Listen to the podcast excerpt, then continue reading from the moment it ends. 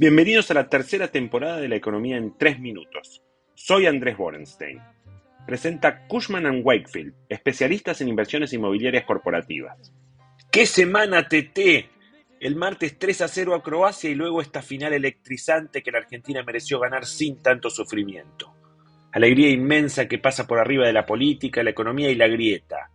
Gran momento para una generación que no vivió el 78 y el 86 también un justo reconocimiento para una generación de jugadoras que hasta hace un año había ganado mucho menos de lo que merecía. Aunque ahora todo parece secundario, hay que decir que fue una buena semana para la economía también. La inflación sorprendió a todos con un registro de solo 4,92% y una inflación núcleo de 4,8%. Los alimentos y la ropa anclaron los precios en noviembre y ahora lo más probable es que el año termine en torno del 96%. Como dijimos en otras ocasiones, esto no es económicamente diferente de 100, pero desde la comunicación el no llegar a 100 es una buena noticia para Massa. La segunda buena noticia fue la licitación de bonos en donde el gobierno no solo consiguió la plata para pagar los vencimientos, sino que obtuvo arriba de 300 mil millones de pesos adicionales para pagar el déficit de diciembre, que sin duda será un número abultado.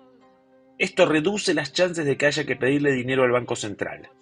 Seguramente esto se consiguió pidiéndole a los entes públicos que saquen plazos fijos e inviertan la plata en bonos. El problema es que cuando sacan la plata de los bancos, las entidades venden LELIX y el Banco Central tiene que emitir para devolverles la plata. Es decir, emisión por la puerta de atrás. Pero eso no empaña que la prueba haya sido superada. La tercera buena noticia es que finalmente entraron 500 millones de dólares del BID, lo que le da un poquito más de poder de fuego al Banco Central. Con la coyuntura del dólar soja, esta semana se animaron a devaluar un poquito menos el peso. La idea es darle una señal al mercado sobre una nominalidad más baja. Menos inflación, menos devaluación, y así empresarios y sindicatos van por menores aumentos de precios y salarios. ¿Funcionará? Difícil, pero en el esquema que tiene masa en la cabeza parece coherente. Algunos dicen que incluso podrían bajar las tasas. Eso es sumamente arriesgado porque haría subir el dólar de mercado. Finalmente hay que decir que el PBI del tercer trimestre salió un poquito mejor de lo que se esperaba. Sin embargo, hay un salto de consumo que empujó el nivel de actividad, pero caídas trimestrales de inversión y exportaciones, los dos componentes que le dan más sustentabilidad al crecimiento. La gran pregunta es si estas buenas noticias pueden cambiar la onda de la economía. Y la respuesta es que es poco probable. La felicidad del mundial tiene impacto en nuestro humor, pero no impacta en la economía.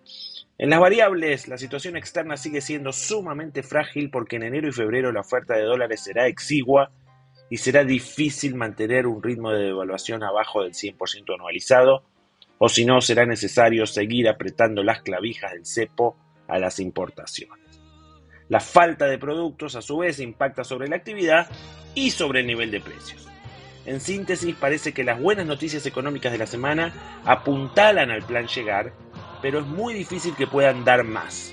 Hay muchas batallas por delante en materia cambiaria, inflacionaria y en el mercado de deuda con vencimientos muy pesados en los próximos meses.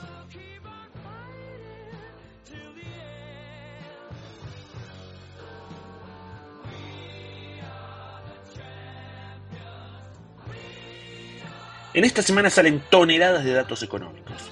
Los más importantes serán la balanza comercial de noviembre, los precios mayoristas y costo de construcción, los números de desempleo del tercer trimestre, cuentas externas y el nivel de actividad de octubre. Hasta la semana que viene y feliz Navidad.